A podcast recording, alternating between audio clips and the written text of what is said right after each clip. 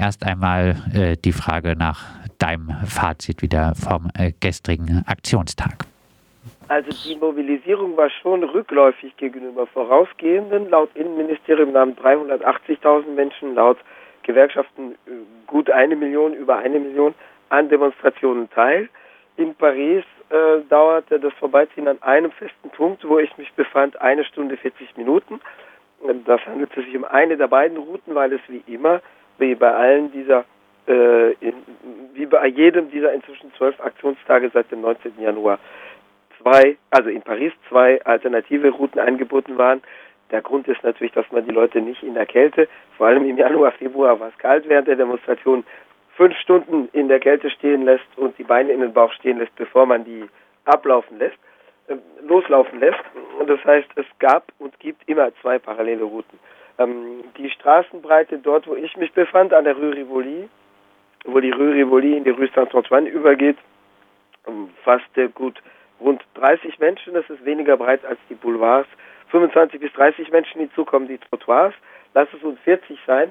Andere Demonstrationen fanden zum Teil auf den Boulevards statt, die noch breiter sind, wenn man die, äh, die äh, Trottoirs, die Bürgersteige hinzuzählt. Ähm, dann äh, dauerte es, wie erwähnt, eine Stunde 40 Minuten am gestrigen Tag. Bei den größten Demonstrationen, etwa am 31. Januar, 7. Februar, hat es schon mal zwei Stunden 30 Minuten gedauert. Das heißt, man kann ungefähr sagen, die Mobilisierung war um 30, 40 Prozent kleiner als an den größten Demonstrationstagen. Also es war immer ein Auf und Ab. Das heißt, man kann davon ausgehen von plus minus 100.000 in Paris, ähm, 125.000. Äh, also die Polizei sagt 40.000, die hier 400.000. Nicht bei den Inhalten, da, da, sieht es völlig anders aus, aber quantitativ liegt die, die, die Wirklichkeit oft irgendwo dazwischen. Insofern kann man sagen, es gibt einen sehr, sehr großen harten Kern. Es gibt nach wie vor eine öffentliche Meinung, die eindeutig eingestellt ist, was die Inhalte der Rentenreform betrifft. Aber die Mobilisierung war jetzt nicht quantitativ auf dem höchsten Stand.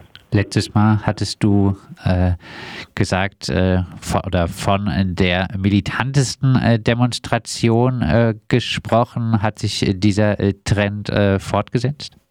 Ja, schon. Also es gab einen sehr großen äh, Vorblock. Also es gibt seit 2016 die Erscheinung, dass sich aus unterschiedlichen Motiven, aus unterschiedlichen Gründen mehr oder weniger zahlreiche Menschen vor den offiziellen Block, wo also die Gewerkschaftsvorstände laufen, setzen.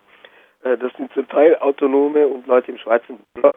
Das sind zum Teil erlebnisorientierte, aktionsdürstige, äh, sind aber zum Teil äh, Leute, die weder in das eine noch in das andere Raster passen, die äh, sagen wir mal, durchaus der Meinung sind, jetzt müsse ein Zahn zugelegt werden und man müsse aus dem Korsett der bestehenden Organisationen und ihrer Handlungsformen raus. Ähm, ich denke, das mischt sich, da lässt sich nichts über einen Kamm scheren. Es gibt Leute, die sehr rational sagen, Laufdemonstrationen bringen es nicht mehr. Und es gibt Leute, die sich rational sagen, also wenn die Laufdemonstrationen es nicht mehr bringen äh, und wenn sie selber nicht das Mittel dazu haben, über einen harten Streik zu entscheiden, dann sind Kleingruppenaktionen äh, die, also mit Gewalt gegen Sachen und so weiter, das richtige Mittel. Es gibt Leute, die das sehr rational bestimmen, ob das nun richtig oder falsch sei. Also ich selber halte Kleingruppenaktionen weniger für die richtige Strategie, äh, jedenfalls wenn sie nicht äh, tatsächlich auch was die Bestimmung der Aktionsformen betrifft, durch eine, Massen, durch eine Massenbewegung getragen werden. Ähm, manchmal, in manchen Fällen sind sie kontraproduktiv, auch da lässt sich nichts über einen Kamm scheren, aber ähm, es gibt natürlich auch Leute, die das eher aus äh, Adrenalinorientierung mittragen oder mitmachen. Das, das gibt da unterschiedliche Beweggründe. Gestern waren es Tausende von Menschen in Paris. Das waren mindestens 5000, rund 5000 Menschen, die vor dem offiziellen Gewerkschaftsblock liefen. Davon eine vierstellige Zahl von Menschen mit Taucherbrillen, zum Teil mit äh, Gasmasken, also jetzt nicht mit Gasmasken, wie man sie aus dem Ersten Weltkrieg kennt, aber mit Gasschutz äh, vor dem Gesicht ähm, vor allem jüngeren Menschen natürlich, was auch was mit körperlicher Kondition zu tun hat. Und sagen wir mal, es waren hunderte, 1000 Menschen, 1500, die so ausgestattet waren und tausende drumherum, die die begleiten. Äh, es gab auch die, also immer wieder auftretenden, oder seit Anfang März, im Januar, Februar war die Demonstration überwiegend ruhig in der Verlaufsform. Seit Anfang März gibt es eine Zunahme solcher Aktionen. Also es gab auch die Aktionen wie das Anzünden von Fahrzeugen. Es gab Feuerwerkskörper, die gezündet wurden, ziemlich nahe an Hauswänden, was ich eher kritisch sehe. Also vor allem wegen der Nähe zu, zu Hauswänden, aber es ist nichts passiert, objektiv. Ähm, also es gab durchaus eine Entschlossenheit und auch, sagen wir mal, Militanzbereitschaft, wie immer man das jetzt im Einzelnen bewertet, mm, und äh, eine größere Zahl von Leuten, die sich davor sitzen. Heute wird sich das fortsetzen. Das Verfassungsgericht ist seit heute früh um 8 Uhr eingebunkert. Seit gestern schon hält keine Metro mehr an der Haltestelle, an der das Verfassungsgericht liegt. Musée du Louvre Rivoli, was äh, für die Behörden eine erhebliche Entscheidung ist, deswegen, weil das dieselbe Haltestelle ist, wo normalerweise Hunderttausende von Touristen und Touristinnen aussteigen, um ins Louvre-Museum zu gehen. Gut, die können natürlich immer noch mit dem Bus kommen oder eine Station weiterlaufen, aber sagen wir mal, der unmittelbare Übergang von der Metro zum Louvre, was ja normalerweise ein touristischer Anziehungsmagnet ist, fällt dadurch aus weil das Verfassungsgericht in der Nähe liegt. Seit heute früh sind da Absperrgitter angebracht und äh, Polizei umgibt das Verfassungsgerichtshof. Es sind frankreichsweit 130 oder 140 Aktionen angekündigt rund um die Bekanntgabe des Urteils. Ähm, in Paris ein, ist, ist eine nicht angemeldete Demonstration angekündigt. Also sie ist nicht behördlich angemeldet, aber sie ist angekündigt über den sozialen Netzwerken ab 14 Uhr ab dem Salazar-Bahnhof um dann um 17 Uhr zum, die ist durch studentische Milieus angekündigt, um dann um 17 Uhr beim Louvre ähm, aufzulaufen. Es wird, wird also einiges los sein dem heutigen Tag noch. Ja, vielleicht auch von dir noch ein paar Schlag. Äh, wie es abläuft, ist die Frage, weil das, der Louvre in der Demonstrationsverbotszone liegt. Also es wurde eine Demonstrationsverbotszone in diesem historischen Stadtzentrum definiert. Ähm, ja, vielleicht noch ein paar Schlaglichter auf äh, andere Aktionen oder auch äh, auf äh, fortgesetzte Streiks? Äh, ja, es gibt nach wie vor eine gewisse Streikbeteiligung im Transportsektor, wobei gestern der Pariser Nahverkehr weitgehend reibungslos lief. Äh, man muss dazu sagen, bei, bei der RATP, also bei den Pariser Nahverkehrsbetrieben, der Busverkehr lief eigentlich die ganze Zeit über weitgehend reibungslos. Das hat damit zu tun, dass wenige Wochen vor Beginn der sozialen Bewegung im Winter 2022-2023 die Löhne für die Busfahrer und Busfahrerinnen um 400 Euro monatlich angehoben wurden. Die waren natürlich sehr niedrig. Also für die Zwänge, die mit diesem Berufsleben einhergehen, also Wochenendarbeit, abends arbeiten, nachts arbeiten. Ähm, wenn jemand vorher 1600 verdiente, verdient er oder sie jetzt 2000 und gleichzeitig gibt es Anwesenheitsprämien, die entfallen, wenn man, die noch hinzukommen, die entfallen, wenn man äh, Abwesenheits Zeiten hat, egal wie begründet, Krankheit, Streik oder anders.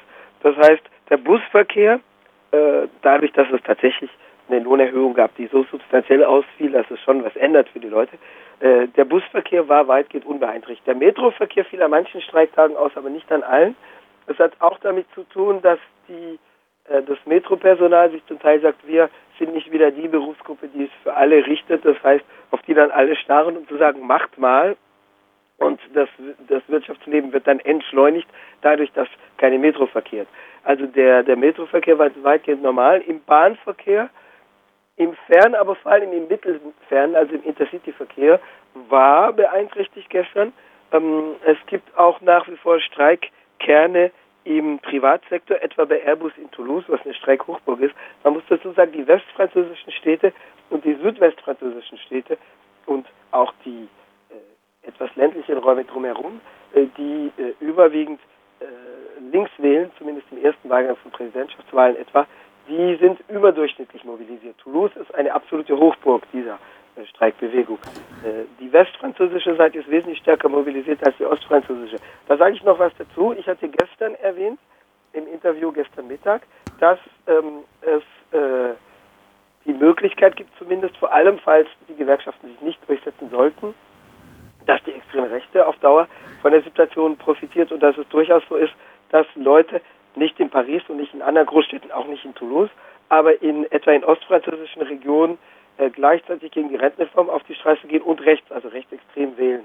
Dazu äh, wurde gestern Abend in der in der Ausgabe, die das heutige Datum trägt, die gestern Abend erschien von, von Le Monde, also diese Pariser Abendzeitung erscheint ja am Nachmittag in Paris und am folgenden Tag in den anderen Städten. Also in der Ausgabe, die den heutig, das heutige Datum 14. April trägt, die gestern Abend in Paris erschienen ist. Eine Karte, die das Wahlverhalten in Relation setzt zu, zu der Größe, zum Ausmaß, zur Dimension der Demonstrationen. Und da ergibt sich schon klar, dass die Mobilisierungsbereitschaft dort, wo stark rechtsextrem gewählt wird, deutlich geringer ausfällt.